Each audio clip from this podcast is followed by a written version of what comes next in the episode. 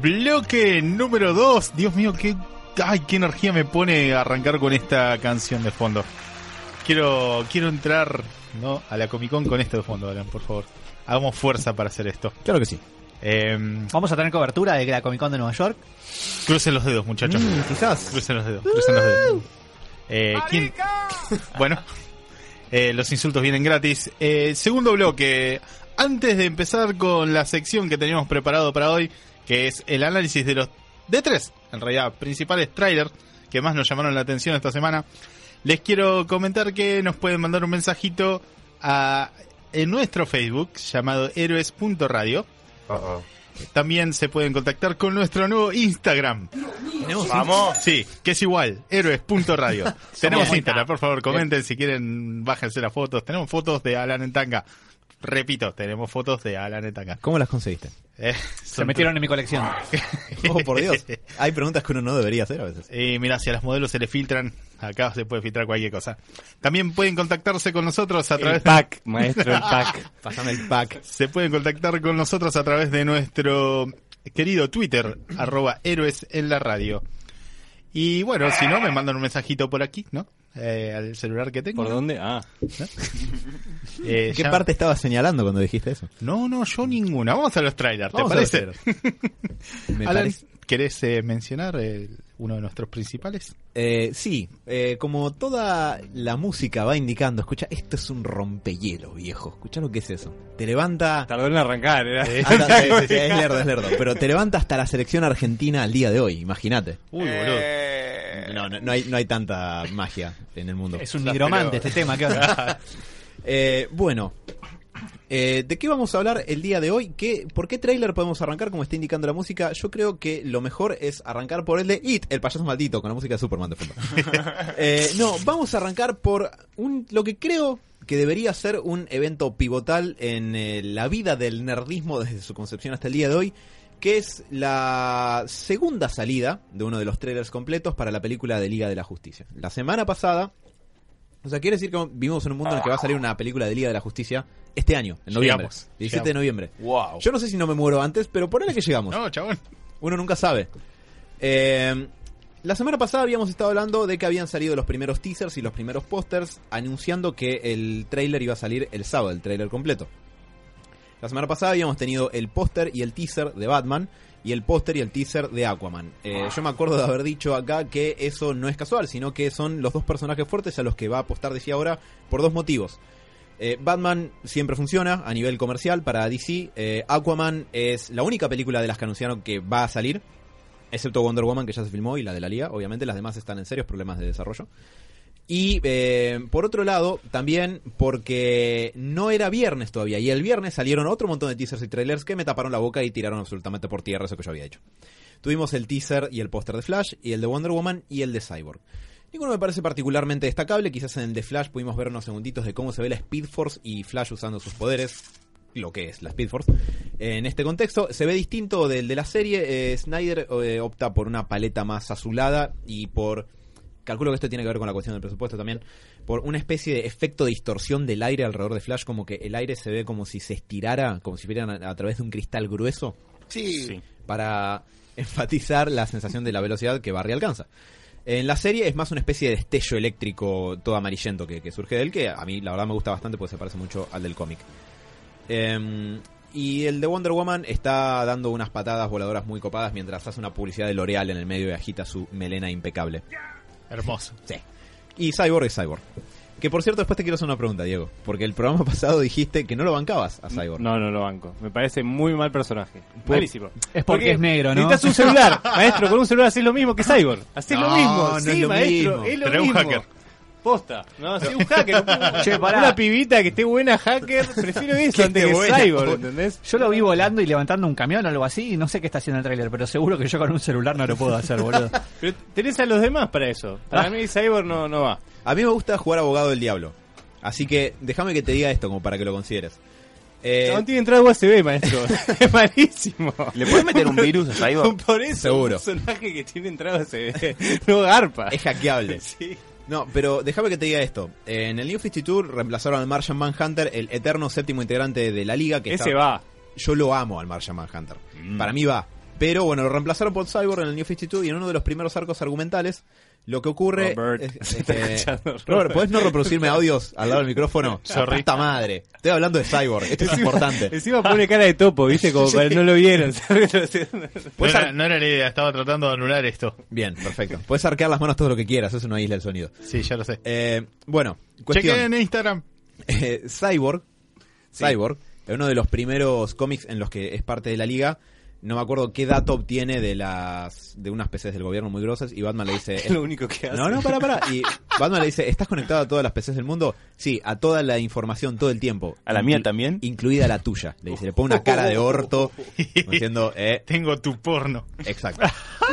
O sea, vos decís que un tipo Porno que se puede meter en la computadora de Batman vale la pena. No cualquiera se puede meter en la computadora. de Batman. Dale, USB, maestro. Me compro un pendrive. Bueno, más allá de eso, eh, el sábado al fin tuvimos el segundo tráiler completo de Liga de la Justicia que sea el 17 de noviembre. Es muy similar en tono y en gran medida en contenido al que ya habíamos visto hace unos meses. Eh, el tráiler arranca con un páramo congelado de un pequeño, un pequeño pueblito pesquero en el que Bruce Wayne está de civil buscando a Arthur Curry, eh, alias Aquaman. Eh, en una secuencia, Aquaman viene con un tipo inconsciente y lo tira arriba de una mesa, que yo no alcanzo a ver bien porque no alcancé a congelar bien el cuadro, de que quizás ese sea Ben Affleck, eh, o no, pero no estoy seguro porque está vestido de distinta manera. No querés que sea Batman.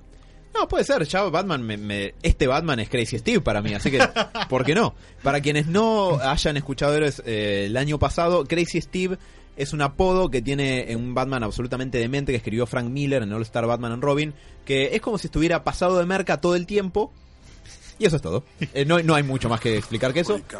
Es mucho más violento y, Batman Merca, gran combinación. y es mucho más asesinoso de lo que debería ser. Igual, viste que es como que está tomando la medicación este Batman de esta tráiler. Sí, la medicación se llama Warner Brothers no quiere perder plata. Ese es el, ese es el antipsicótico que Super effective.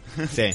Bueno, eh, vemos nuevamente a Bruce Wayne yendo a buscar eh, no solamente a Arthur Curry, con Arthur Curry siempre eh, arranca con Aguan, arranca el tráiler, pero después está con Diana Prince de Temisira, Wonder Woman, diciendo hay que juntar a los demás porque se viene una gran catástrofe, y después lo vemos yendo a buscar a Barry Allen. Creo haber notado que nunca lo vemos ir a buscar a Victor Stone, alias Cyborg. O sea que en algún punto se une, pero no se lo ve a Bruce yendo activamente a buscarlo. Porque es negro. Lo llevan a Notebook. Le tiro un WhatsApp. Eh, en particular, eso no es tanto lo relevante porque ya sabemos más o menos la premisa de la película de Liga de la Justicia. Hay una amenaza que viene de Apocalypse que se rumorea, spoilers, no va a ser Darkseid, sino una especie de sus subalternos llamado Steppenwolf. Y quien está casteado para ser Steppenwolf es eh, el actor que hizo de Mans Rider en Game of Thrones. Mira vos. Exactamente. Ah, Un personaje que Sebas, como es de Wilde y tiene la misma cultura, banca mucho. Eh, van con mucho más al del libro, para mí es un poco diferente el de, el de la, la serie, pero sí, lo banco, lo banco a Mans. Pregunta cortita. ¿Hay un algún personaje que garpe más en la serie que el del libro? Sí. ¿Sí? Mirá, Eh, en general de, ¿de Game of Thrones? Sí, de Game of Thrones. En general, Eh, el enano garpa mucho en la serie.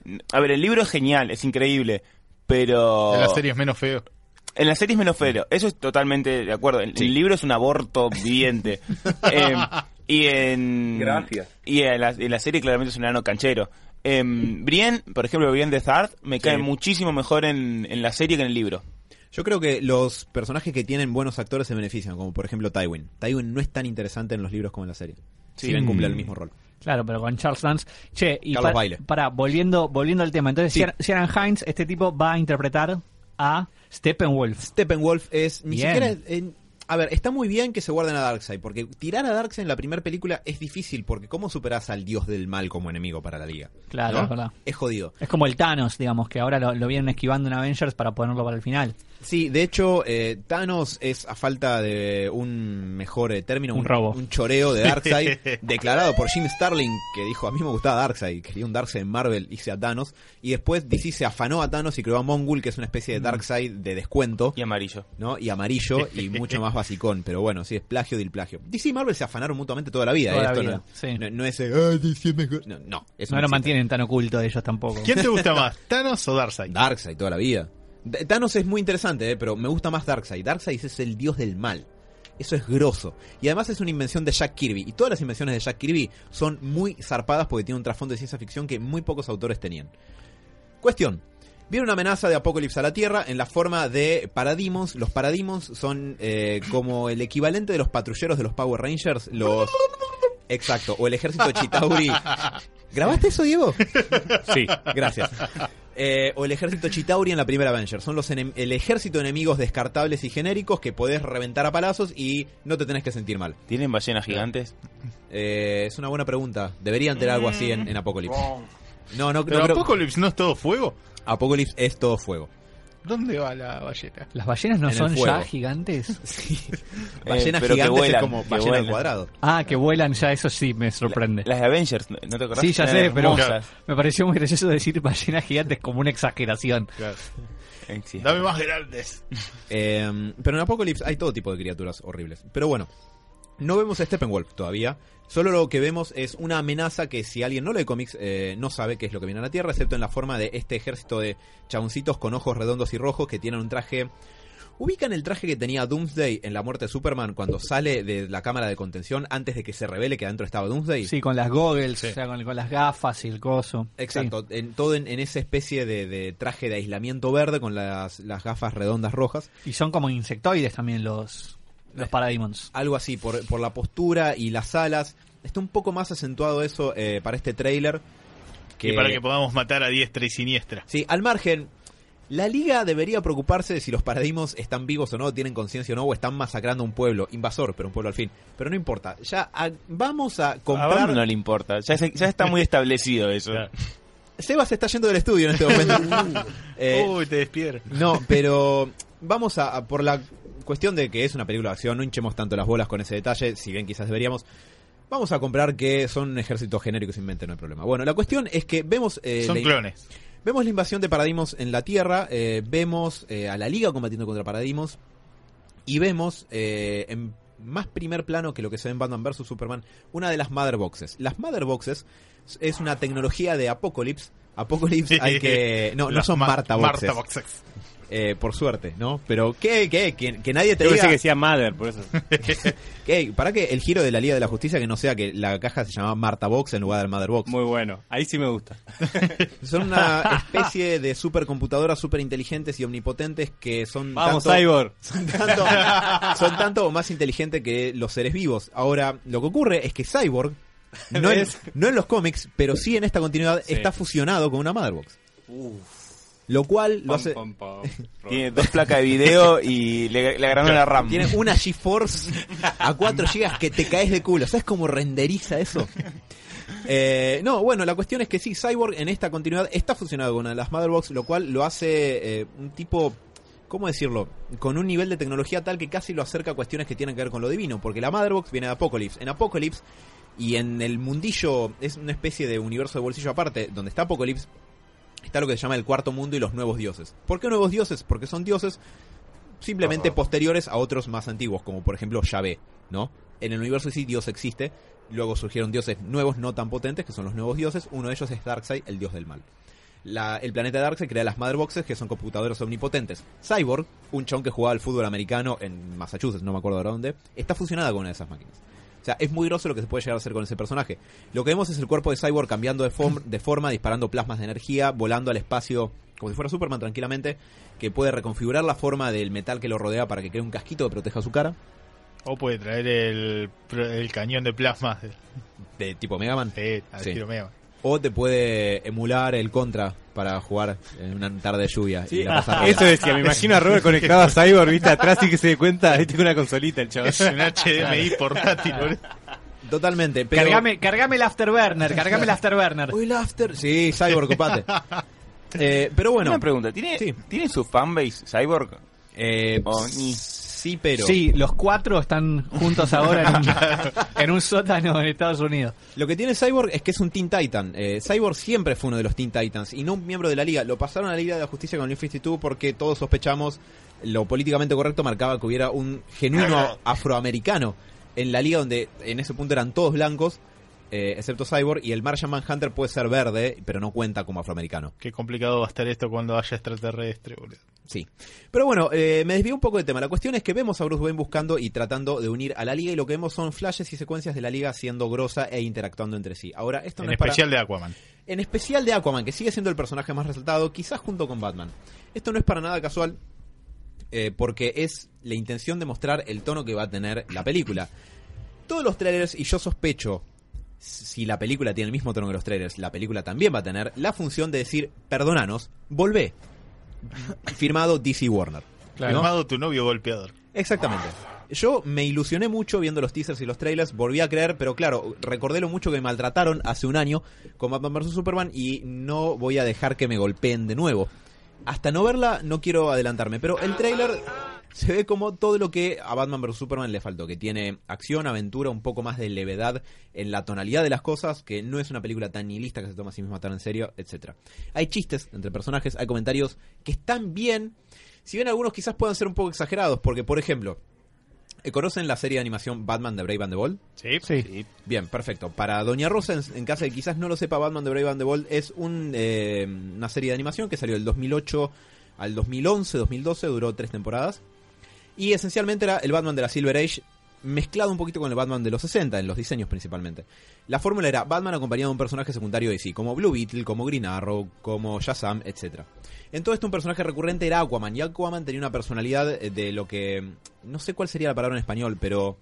Sería un tipo que le encanta estar constantemente como golpeándose el pecho y hablando de sus maravillosas aventuras. ¿En inglés cuál sería la Eh, palabra? swashbuckling sería. No tiene mucha traducción al español, pero los héroes swashbuckling son como, por ejemplo, El el zorro. que se ríen de, su, eh, de sus enemigos en su cara y los deja mal parados. y- Sí, o, el, o el- o el- el pirata Jack Sparrow, Claro, ese, algo ese así. Un tipo de gran, un gran ejemplo es Jack Sparrow. claro. De hecho, swashbuckling es una palabra que usó el director de la película de Aquaman para escribir la película que quieren hacer de Aquaman, lo Oh, cual shit. me da esperanzas. Pero bueno, en The Brave the Bold la interacción entre Batman y Aquaman es así. ¿Y qué vemos en este tráiler? Algo muy parecido a eso. Por ejemplo, en un momento del final vemos a J.K. Simmons, como a Gordon, como el comisionado James Gordon, hablando con Batman. Eh, se lo ve como Gordon debería lucir, con un profuso bigote grisáceo. El, Gorra. sobre, el sobre todo y el sombrero. Eh, y Batman está rodeado del resto de la liga, Wonder Woman, Aquaman y Flash. Y Gordon le dice... Que trabajaba solo, le dicen ¿no? Claro, eh, no, es bueno volverte a, volverte a ver eh, siendo un jugador de equipo, ¿no? Jugando bien con otros. Y Aquaman, Aquaman ahí sale de- del mar y lo mira a Batman y le dice, vestido de murciélago, I dig it. ¿no? y Batman le dice a Gordon, quizás solo sea temporario, ¿no? Bueno, esa cuestión que hubiera sido imposible. Gracias. Po- Ponga música. ¿Tenés la de Seinfeld, pa, No, eso parece una pelotudez, pero no está mal. Y entonces Kramer dice, Jerry. ¿No? Obviamente sacado... A ver, y ahí tenés dos rutas. Puedes decir, bueno, un poco... Aquaman is getting upset. Ay, qué gran capítulo. Eh, pero bueno, la cuestión es que son todas cosas que indican un cambio de tono. Por ejemplo, el diálogo entre Batman y Flash, que también tiene lugar en el primer arco del Día de la Justicia, en los cómics y en la animación que se llama Justice League War, que, o casualidad, es la Liga uniéndose contra una invasión de Apocalypse que quiere dominar la Tierra. No recuerdo si era que lo tenía con Flash o con Linterna Verde. En el cómic y en la película animada con Green Lantern, con Hal Jordan, y acá con. Flash, que Flash le dice, ¿cuál era tu superpoder otra vez? Y Batman lo mira y dice, soy rico. Gracias. Denle propina a la mesera. Igual, me- es- el cambio de, de tono es muy grande comparado con la previa. O sea, a mí lo que me pasó fue un poco esto. Era como que no, no terminaba de entender qué, qué esperar de Batman. Tipo, el tipo serio... O sea, Batman, yo tengo la teoría de que Batman es, co- es todo. Es como un, es como el- un mito, tiene una estructura muy loca Pa- que... Como el personaje Te iba a de, decir lo mismo. de Benedict Cumberbatch en Zoolander 2. Sí, Oh, también creo que sí, Batman es un oh. transexual. Pero... Gracias por eso. No, pero, o sea, yo cuando veo una película de Batman, o, o espero el Batman tipo violento, bruto, oscuro y antipático, o espero el Batman tipo de los 60, Brave and the Bold, tipo que jode y no sé qué. O sea, un término medio ni cagado. Claro, es, es que este no, termi- no termina de ser ni uno ni otro, porque me acuerdo, a ver, este, ah, este era Affleck, ah, el que quiso matar a Superman hace un rato. Bueno, Hizo me- todo lo posible por matarlo. Y con un odio interno, pero que, que creo que, que va a bajar Darkseid y va a decir, oh, pará, amigo. Bueno, un gran chiste podría ser. ¿Y qué le pasó a Superman? Se cayó. Dentro de una tumba. Nada, y me, me pasaba esto, como que no terminaba de, de entender qué Batman tengo que ver o qué Batman me preparo para ver. No sé. Eh, no, no, no, no termino de, de ubicar este Batman y me, me- me- me molesta un poquitito eso. Yo voy a apelar al hecho de que todavía solo tenemos trailers y jamás pondría las manos en el fuego al día de hoy por el producto terminado, pero más o menos podemos contestar esa pregunta con lo que tenemos. Dado que no es Darkseid quien va a aparecer, digamos, como villano principal según los rumores, ¿no? ¿No te parecería que tal vez no aparezca Superman? Sí, igual va a aparecer, ¿eh? ¿Vos, vos decís, ¿está, está confirmado que va a aparecer? Esencial, a ver, spoilers, támense los oídos. Sí. Eh, bueno, sí. No, no va a aparecer en material promocional, ¿eh? Es Pero- como los muñecos de Batman Begins no decían que Liam Neeson era, era Ra's al Ghul. Spoilers. Sí, bueno, eh, eso sí, pero ¿sabes lo que estoy pensando? Es que tal vez sea como el gancho para atraparte a la siguiente película. Dado que no se van a enfrentar a el tipo más poderoso, sino a un secundario, tal vez la liga así como está formada logre contenerlo. Ahora, cuando aparezca el papota, para mí que ahí va a ser la aparición. Vos decís Y ahí te cortan la película y dicen, venía a verla dentro de dos años. vos decís que es como la primer Mortal Kombat, cuando Algo aparece así. Shao Kahn al final. Sí, sí, sí, sí. Para Me mí, imagino, tipo, cae Darkseid y dice, "Shh, ahí va a haber que revivir al fiambre. despejen. Oh, no debía haberlo matado. Oh, shit.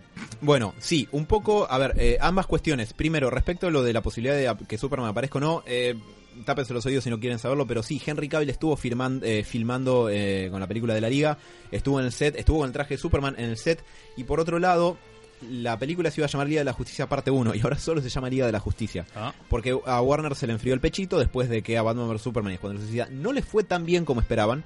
Si bien les fue bien, ninguna perdió plata, ni por, pero ni de cerca, pero no hicieron la palada colosal de dinero que esperaban.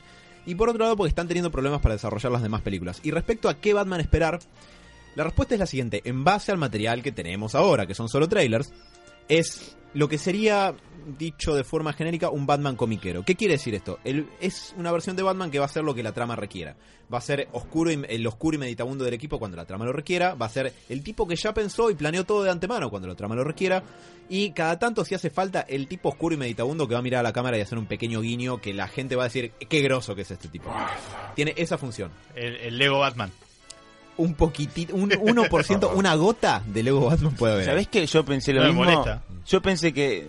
¿Sabés que le metieron al Lego Batman a, a, a Affleck adentro? Yo reemplazaría un CGI a, a Batfleck por el Lego Batman en la película. Y, y le tiro... Le tiro otra patada ninja así. ¿Puede ser que esta sea la película más Marvel de, de DC? ¿A a qué le llamas más Marvel? El tono, la joda todo el tiempo. eh, las otras películas de DC que tengo recuerdo, eh, por no vi Linterna Verde, no lo pienso hacer, eh, eran más oscuras. O sea, trataban de rescatar como esta cosa media en serio que, tiene, que, que tenía un poco DC en algún punto. Comparado con Marvel que se está cagando de risa de sí mismo todo el tiempo. Para mí Marvel a veces un toque al carajo cagándose de risa de sí mismo. Sí, puede, puede ser, ¿eh? un poco de más. ser. como habíamos hablado cuando salió Doctor Strange que hay un par de chistes que quizás dan un toque de más y es medio Marvel engolosinado con la cuestión del humor. Pero eh, visto desde ese punto de vista, sí, tranquilamente, porque si la gente ya asocia Marvel con con ese estilo, con ese tono, sí, tranquilamente. Ahora, Igual, eh, asociamos con ese estilo por una cuestión de extrapolación, ¿no? Pero porque, pa- para mí, por ejemplo, Civil War me parece que es dramática, me parece que es muy intensa. Obvio, sí, sí. Y, y es, para mí que es verdad que, que Marvel se agarra del recurso de- de- del humor y de no tomarse tan en serio a sí mismo, que me parece inteligente. Coincido con que en Doctor Strange hay un par de cositas que yo no, la verdad que no hubiese eh, puesto eh, en ese momento en particular. Toda esa secuencia medio de slapstick con la capa y cositas así que me parecían que estaban medio de más. Pero lo que para mí hace bien Marvel, ojo, es eh, mezclar humor con drama. ¿eh? Civil, Totalmente. Civil War tiene cosas muy serias, muy profundas y muy interesantes, exploradas muy correctamente. Eh, y en, lo, en donde falla, o sea, es- esta dualidad que establecemos, Marvel es gracioso, DC es en serio. Ojo que para mí la gran diferencia es, Marvel sabe ser dramático, DC no. O sea, Marvel las problemáticas que postula las resuelve, las cuestiones que plantea las explora, el dramatismo eh, que quiere tener lo tiene en la medida que quiere tenerlo y es serio y te compromete. DC lo que hace es, quiere ser serio, plantea cuestiones súper profundas y súper complejas, no las explora correctamente cuando las explora en absoluto, eh, se olvida de que plantea esas cosas, las deja a medio camino, se sobredramatiza sobre cosas que en realidad no...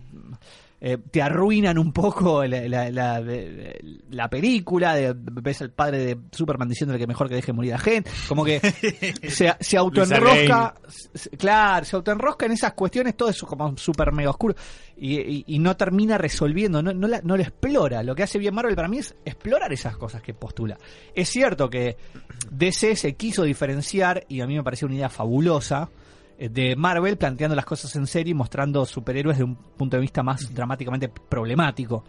El, el año, Lamentablemente no supo hacerlo correctamente. el año pasado, de hecho, cuando estábamos charlando acá en la radio de, de otras cuestiones, salió el tema Batman vs Superman, había salido hacía poco. Y Adolfo dice que la trama de Batman vs Superman se puede eh, resumir en lo siguiente. ¿Qué pasa cuando un hombre como Superman tiene demasiado poder? ¡Ah, cuidado, hay un monstruo! Y es como eso, ¿no? Le- le- Dos cachos de trama que no tienen nada que ver. Es que- hay, oh, cuidado, hay un monstruo, es Doomsday, que no tiene nada que ver De con hecho, las primeras dos horas de película. para mí la sinopsis de Bar- Bat- Batman versus, versus Superman, uy, estoy re trabado. Batman versus Superman, mira, no lo quería ni decir. Así es- no, no, está bien, la película no está mal, pero para mí la sinopsis perfecta de Batman versus Superman es ¿qué pasa cuando dos tipos sumamente desagradables y estúpidos son superhéroes? O sea, eh, eh, ¿qué, qué, qué pasaría en un mundo donde Batman y Superman te caen como el orto? Esa sería como la exploración que hace Batman Es Superman. que, no, yo en esto de distinguir Marvel y, y DC, primero Marvel, yo creo que sí, coincido totalmente que, que tiene, que maneja muy bien el drama muchas veces, y de hecho yo creo que cuando dije estilo Marvel, es que para mí el estilo Marvel es ese, es tipo plantearte cosas dramáticas y jodidas también, pero los X-Men tienen una historia de mierda también, pero, que- está bien, no es, no es, no sé, Yo lo de Marvel Studios. por eso sí, no. Claro. Yo hablo de yo, pero igual yo hablo de cómics, yo hablo todo, todo. Yo creo que hay un tono. Marvel que es tipo plantear cosas en serio en general, o sea, después tienen historias particulares que van para un lado o para otro. Y a la vez cada tanto tiran jodas así todo el tiempo.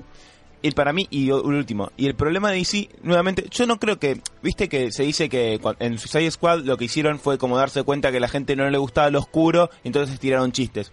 Yo comparto con vos, el problema de DC no es que las películas sean oscuras, sino que son idiotas. No, no, o- ojalá hubiera una, una película oscura y profunda, eh, bien escrita. Yo creo que son malos guiones. A mí me gustaba la idea de una historia de superhéroes así. Y de hecho, visualmente es una fiesta. Zack Snyder es un tipo, es un, es un director con una revisión. El problema es que, es que de- desde el punto de vista del guion y de la trama no va a ningún lado. Todas las problemáticas que plantea son medio. son- no solo son malas, sino que se resuelven de manera negativa. Nuestros personajes favoritos tienen reacciones estúpidas, contraproducentes, inentendibles. Fuera de No personaje. los- fuera de personaje, no los queremos, no nos parecen. A mí me pasó eso, yo no lo, no lo, no lo quise a este Batman y a este Superman. Me parece que están bien, re bien actuados además. Me encanta Henry. Cavill, me encanta Ben Affleck. Pero bueno, ya tuvimos esta conversación un montón Te iba- de te iba a decir lo veces. mismo. Pero son inevitables. Lo es único- increíble cómo volvemos. Volvemos, claro, no. es por un eso. hoyo negro, No, boludo, voy a, decir, voy a decir una sola cosita muy chiquita. Es muy loco que, que estamos todos de acuerdo. Se dan cuenta que tenemos opiniones diferentes para todo, ¿eh? Pero para todo vamos a tener alguna duda. No, no, esto no es así, un detalle, no, pero tiré el dado de vuelta. Hablamos de Batman vs Superman y estamos todos de acuerdo en las mismas mierdas que hicieron los tíos. Es una complicación. Creo que el sonido que tiró Diego resume todo. Eh, Para igual zanjar un poco esa cuestión, me parece que Marvel Studios tiene un, un tono consistente. Y DC, hasta ahora lo que se le llama DC Studios, que yo circunscribo en dos películas porque a mí Man of Steel, a pesar de sus fallas que las tiene, me gusta. Eh, y la considero una película muy superior a las dos que vinieron atrás. Me parece que hasta ahora simplemente no son particularmente buenas, pero tienen el tono equivocado. No es que Marvel es alegre y DC es oscuro. Una película tiene que tener el tono que tiene que tener. Una película de Batman tiene que ser oscura, está bien, pero una película de Superman no.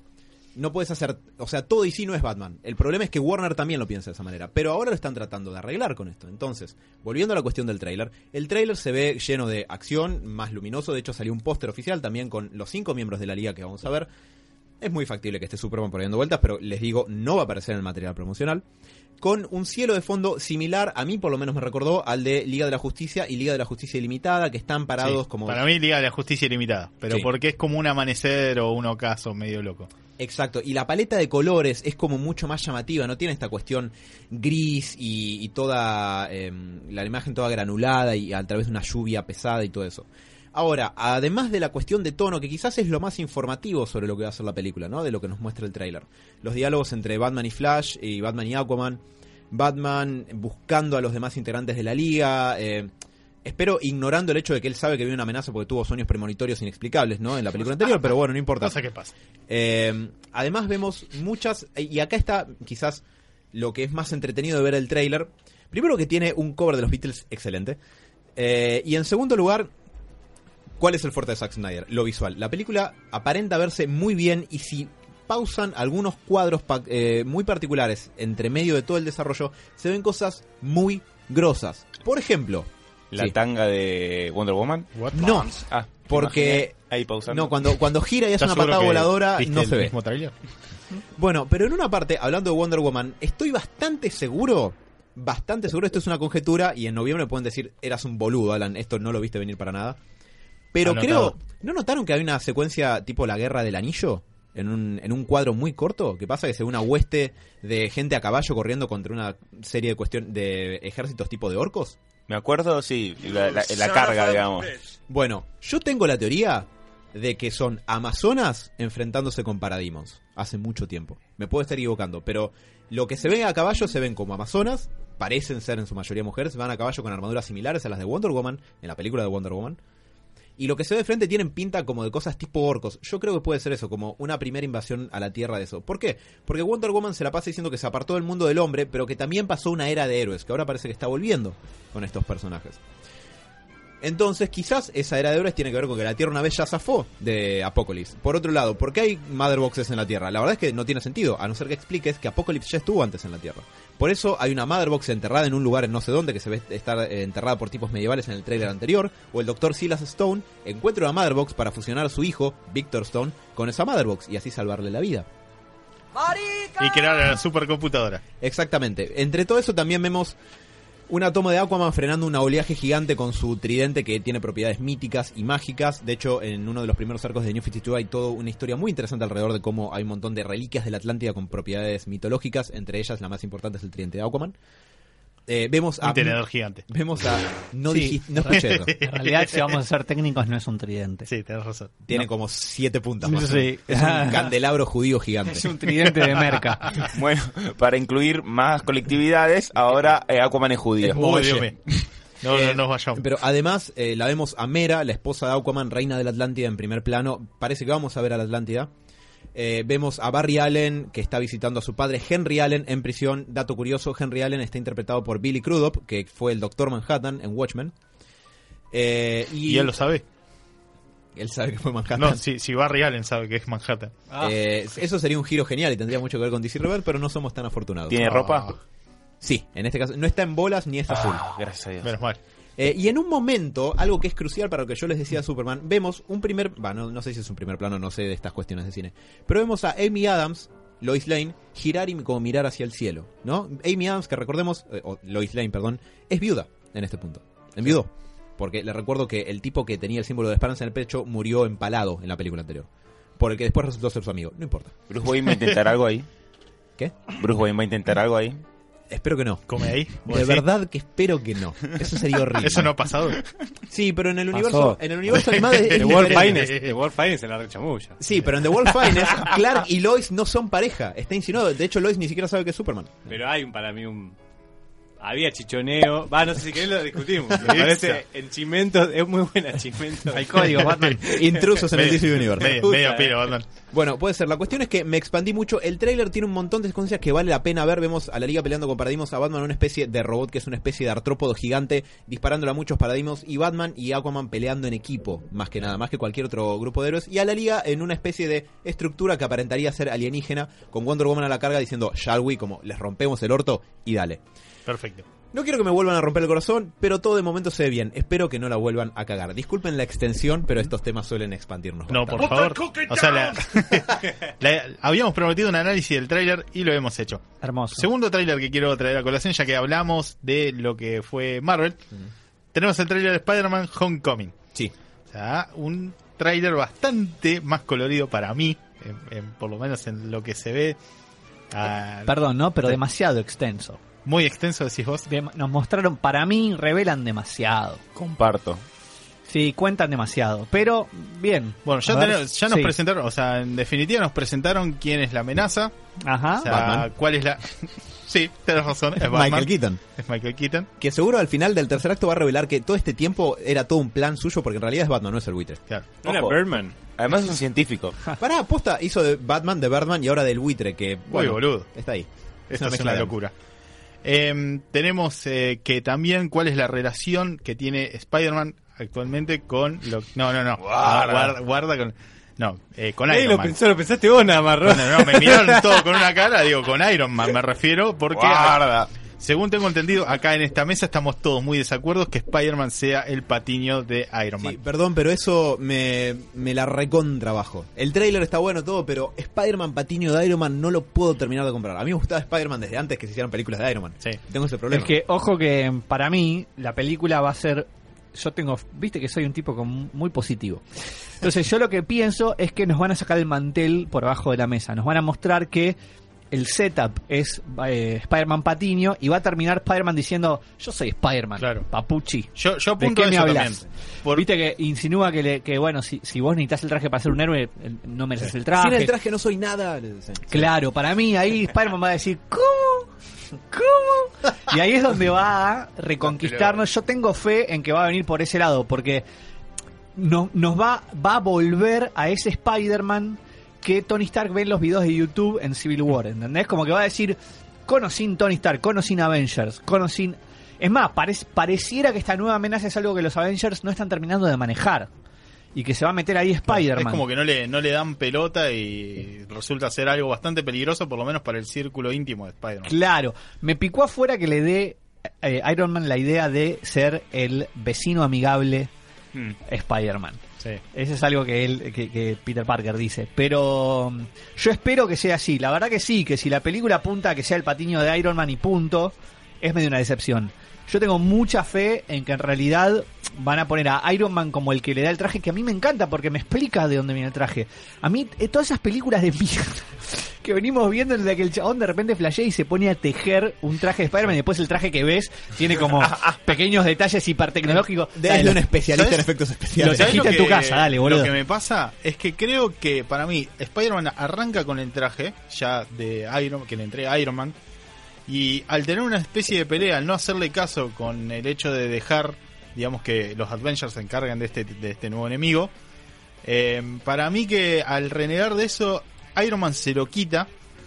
Spider-Man sale con el traje este hecho con buzos, toque. Me encanta, es de mis favoritos porque aparecía en los primeros juegos de PlayStation 1. Ajá. de Spider-Man, que se los recomiendo, por favor, si no lo jugaron de chico, jueguenlo. ¿De Play 1? Los de Play 1 son Sí, bárbaros. mejor- lo mejor es. Lo puedes poner cabezón, Spider-Man. Y para mí que la historia va a tratar como de Spider-Man tratando de demostrar que no necesita de la ayuda de Iron Man, ni, ni de la tecnología, ni del apoyo de Iron Man para poder ser un superhéroe. Sí, pero sí, exacto. Yo pienso que es esto, pero, pero no, no porque eso. sea su intención. Va a terminar de consagrarse como un héroe. Yo espero eso. Yo espero que la película nos dé vuelta Claro. y el mensaje final sea Spider-Man es Spider-Man, siempre fue Spider-Man y sería Spider-Man si Tony Stark no existiera. Por O sea, pa- para mí apunta para Tony ese lado. Stark termina siendo la explicación de por qué tiene un traje y es más, como que el setup viene por ese lado, porque al principio parece que él quiere ser un Avenger, pregunta de cómo va a aparecer un Avenger. Y para mí, el, la- la- el descubrimiento final, que de hecho es bastante trillado, pero Marvel es trillado y le sale bien ser trillado, Totalmente. va a ser, yo no quiero ser un Avenger, yo no- ni siquiera quiero ser un superhéroe, pero tengo estos poderes y un gran poder con una respons- responsabilidad. Así que eventualmente va a terminar siendo Spider-Man y va a ser este personaje que tanto amamos. Yo creo que van a tener mucho cuidado con Spider-Man. Y No son ningunos boludos. Entonces, todo esto de Tony Stark, para mí, setup. O sea, no es eh, la clave de esta película ni el resultado final de este personaje. Es simplemente el setup. Claro. Al margen, igual hay un momento en el que eh, Tony Stark lo está como medio retando a Peter, como que lo está cagando a pedos, que no me acuerdo bien qué le dice. Yo entiendo la situación de los personajes y todo eso, pero me imaginaba una película alternativa en la que Peter Parker diga, para, para, vos no sos el boludo que hizo Ultron, ¿qué me venís a decir? Sos una máquina de hacer Claro. cagada. Iron Alcohólico. Monger, Sí. Whiplash, te pusiste en pedo con tu traje, creaste Ultron. ¿Qué me Todas, hablas? todas. Qué Claro. buena vida. yo imagino que, que la película termina Tony Stark tipo reconociéndolo, lo aplaude, lo abraza y se acerca al oído y le dice, cada vez que vos estabas afuera, yo estaba con tu tía en tu casa. Sí, al, mar, al margen, ¿no? La nueva tía de Spider-Man es muy llamativo. Y roll credits. te morías, te morías de ganas de decirlo, Robert. Sí, sí, por favor. A ver, soy el único que se dio cuenta de esto. No, no lo creo. Pero bueno, yo la verdad le tengo mucha fe. Te juro que hay algo que me pasa con las películas de Spider-Man a pesar de que haya reboot tras reboot tras reboot. Es que siento que estoy viendo todas, eh, todos los estilos de Spider-Man, que incluso vi en las series animadas.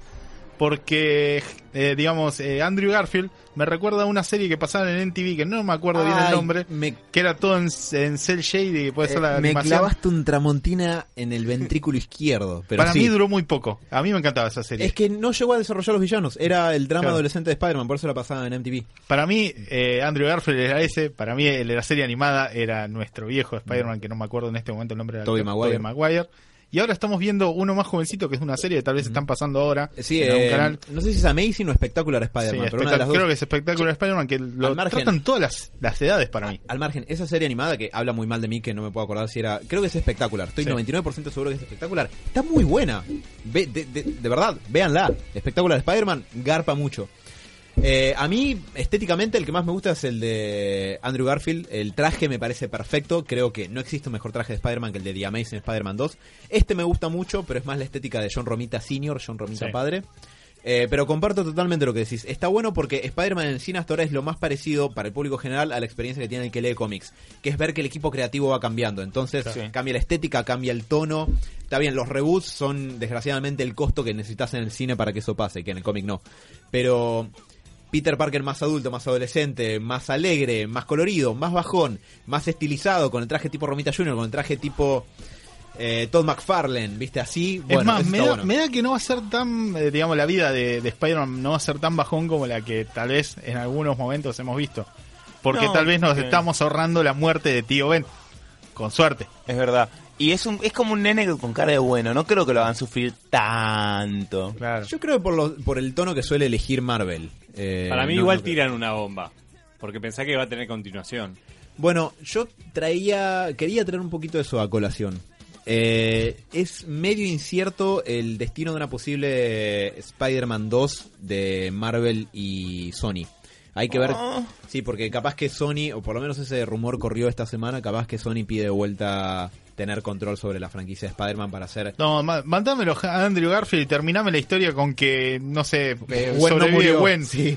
O sea, simplemente haceme, haceme creer que revive o la revivieron de alguna manera, hacemos Gwen un final al- feliz, cortame ese Spider-Man. Bueno, al final era hombre, Spider-Man se suicidó, punto. Dios, horror. no. Eh, por cierto, ¿notaron que aparece, si se fijan con atención, el segundo villano en el trailer de Spider-man? No.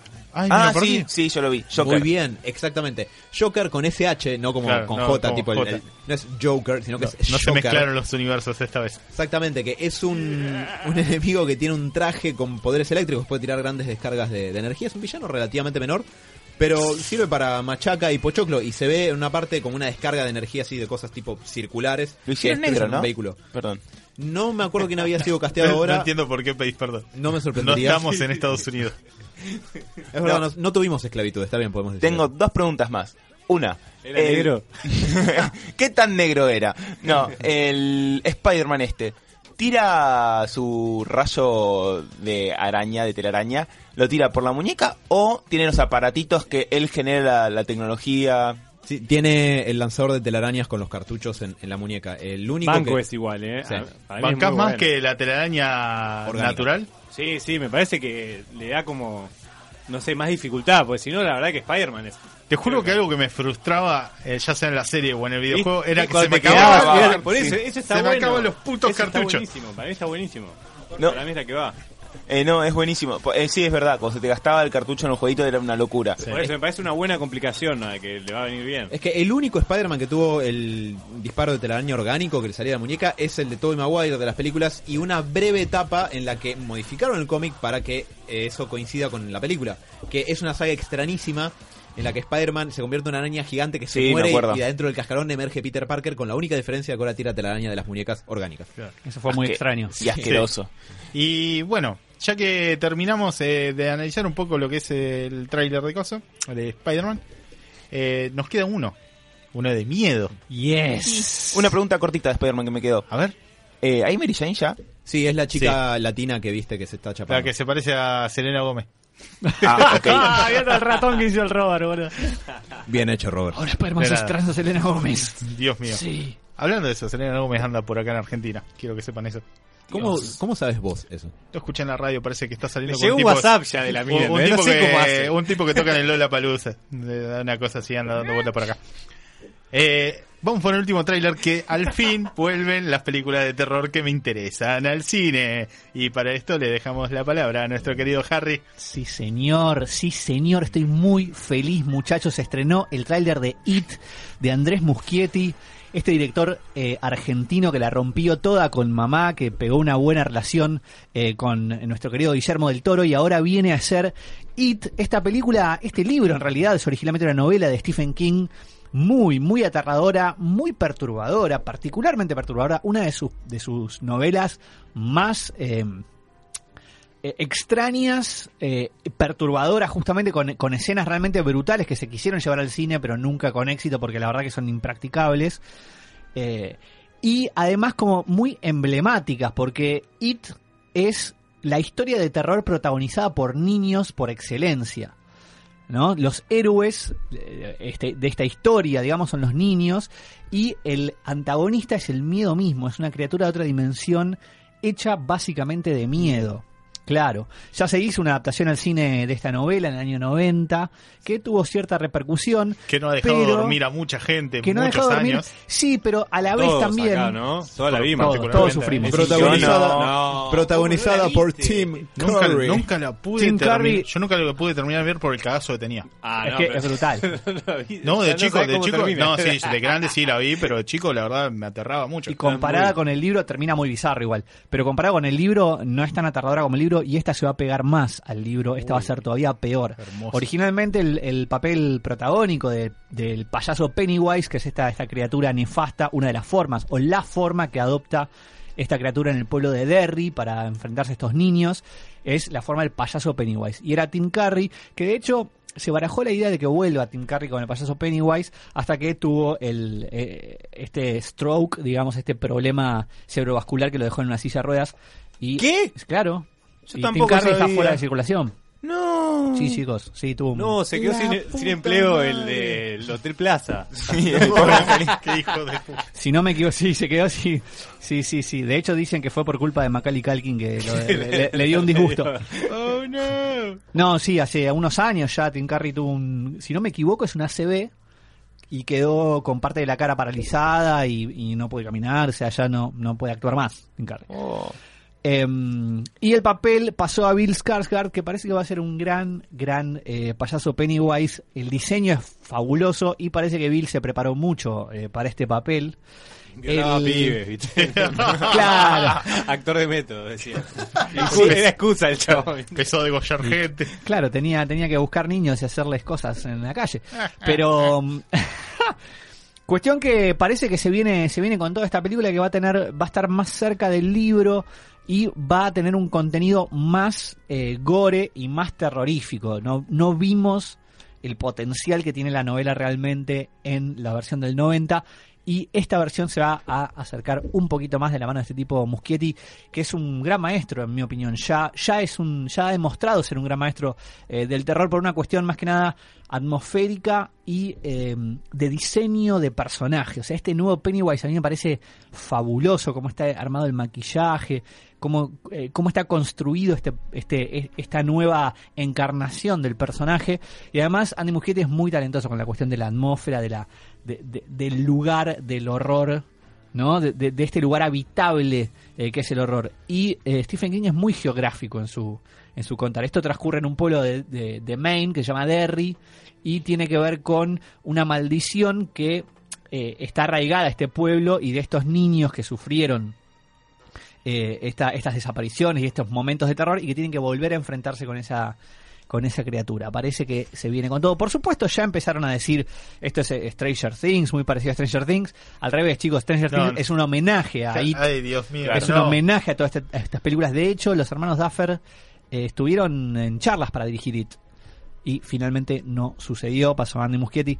eh, pasó por un director anterior también que quería hacerlo bastante más perturbador, incluyendo escenas infilmables. Si eso pasaba, por lo menos eh, sabíamos que los pibes estaban- iban a estar bien casteados, porque la verdad la pegó bastante con Son unos genios los Duffer, sí, ni hablar. Pero eh, los Duffer lo que hacen es como que homenajean este tipo de historias en su serie. Cuando decís escenas infilmables, ¿de qué tipo de escenas Sí, infilmables? no, estamos infilmables, infilmables. ¿Por lo técnico o por lo que el público no toleraría? Por, no, FBI. por lo que los actores no tolerarían, los actores niños. Ah, Sí, Bueno, Como exactamente. dijo Arnold. me retiro a mi rincón oscuro a sufrir con esa idea. Tengo que leer la novela, Sí. la verdad. Me, Ah, buena. ahora te interesa, ¿eh? Es Sí, muy a buena. ver, ahora sí, a, a ver. Yo, Yo tampoco- de pibe perdón. no toleraba eh, las películas de terror. Perdón, ahora, perdón, perdón. ahora de grande me encantan. O sea, yo, no- yo no la vi de chico, tampoco. ¿No? la vi, de hecho. Yo la vi un poco más joven. No, mi error fue meterme en la literatura de terror muy de chico. Yo, te- yo era muy chiquito cuando le hice meter animales y... O sea, me fanaticé con Stephen King a una tierna edad y me terminó de destrozar el cerebro y arruinar todas mis noches. Y la pasé muy mal, pero me encantaba, no sé, me, me, me- me gustaba. De hecho, les iba a preguntar algo a ustedes que son más del, del mundo internacional, tal vez. Y acá en Argentina pegó mucho. O Sí. sea, todos mis amigos, alguna vez hablamos del payaso, que no sé qué, y es como que quedó mucho en la cultura. De hecho, em, Alejo y Valentina, por ejemplo, Carlitos decía todos flotan y tú Sí. flotarás, y todos entendíamos la referencia a esa.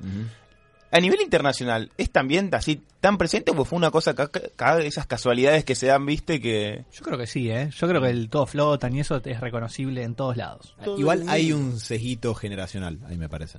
Puede ser, puede ser, obvio, sí. Leve, pero. Es que, es que It, It rompió esquemas. Es, fue una película de terror que fue realmente. Es como decirte el exorcista. Y el exorcista, todos. Sí. Si alguien te, te- le gira la cabeza y te vomita verde, ya sabes de qué estamos hablando.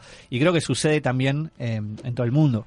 Es un emblema. Y ahora, bueno, vuelve. Y la verdad que yendo puntualmente al tráiler, parece que respeta muchísimo.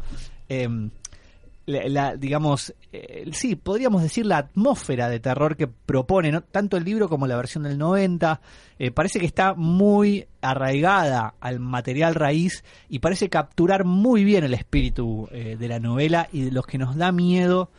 Este grupito de niños que aparece en este en este tráiler ya es muy querible, ya es muy, o sea, me- ya, me gustaron ellos, me parece que son que son un, un grupito fabuloso. Eh, y ni bueno, ni hablar del, del payaso Pennywise y de las pequeñas interacciones que hubo entre los niños y Pennywise. La, la escena final del tráiler con el payaso corriendo así Me, como me- loco, boludo, me- morí. Y la escena inicial del, Muero. del barco y, el- y las alcantarillas también fue una, una hermosura. En fin, eh, muy contento, muchachos, con el regreso de IT. ¿Para cuándo se espera el estreno? más o Septiembre, menos? septiembre, de este año. Sí, Para mí 7 de lo- septiembre. la- ¿No la dejarán para Halloween? No sé, yo creo que estaba estaba establecida para el 7 de septiembre el release. Mm. Voy a, Acá, acá. Voy a disfrutar mucho leyéndolo en Wiki- Wikipedia. No seas cagón, vamos a verla. Muy No, cagón. hay que ir, hay que ir a ver. Seba es Sí. anti películas de terror. Yo hace años que lo quiero convencer de ver, incluso Mingo y Aníbal contra los fantasmas, si no hay caso. Igual el yo- fantasma se baja, ¿viste? Igual It, no sé si te la voy a ver al cine porque me la arruina un poco. Yo la vería en mi casa todo apagado solo o con un grupete de amigos, pero O podemos clavar una función en un lugar hacerlo, donde no hacerlo vaya ritual. nadie. Al- alejado, un horario donde no va nadie. Vamos miedo. En la matanza. Sí. En el sótano de Robert. Claro, podemos- podemos alquilar un proyector.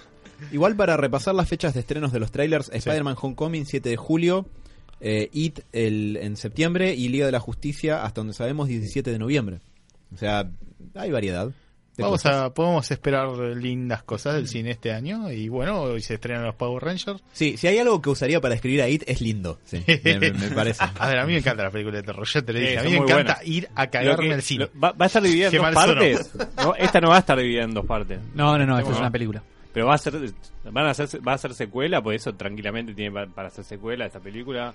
Si Eh, ¿o sale no? bien, por mí que la No creo que hagan secuela ¿Vos de decís que la cierra, eh, decís que la cierra no, en esa Sí, peli? abre y cierra en, en esta peli. Yo- suena medio comercial, comercial, pero yo haría dos partes tranquilamente. Haría una muy buena tipo, primera parte y Lo que Vos pasa es porque que- sos un cagón. pero es buenísima esa película. No, si la vas a hacer dos partes, la tenés que hacer miniserie como fue en los 90. Mm. No puedes hacerlo en dos entregas. Me Eh, parece dos que- de- dos horas y media, ponele. Que muere. que Si la haces en dos entregas, medio que, medio que muere la tensión. Yo creo que estuvo bien reestructurarla en una sola película. Vos lo- la vez que la viste, ¿la viste de un tirón o, eh, o viste un día una parte y otro día la otra? No, vi un día una parte, otro día otra. No, Te juro. era un tirón. Es, es que es muy larga, boludo. Sí, yo era chico. Era como son seis horas. No Sí, sé. Claro, boludo. yo no puedo llorar tanto. Sí, Pero es un bueno. montón. Esperemos que les haya gustado los análisis de los trailers, señores. Aguanten un poco más que todavía tenemos otras secciones por venir en el programa. Por ahora nos vamos con un temita. ¿Cuál nos vamos a hablar? Nos vamos con un temón, nos vamos con el cover de Come Together de los Beatles que se escucha en el tráiler de Liga de la Justicia. Ya volvemos.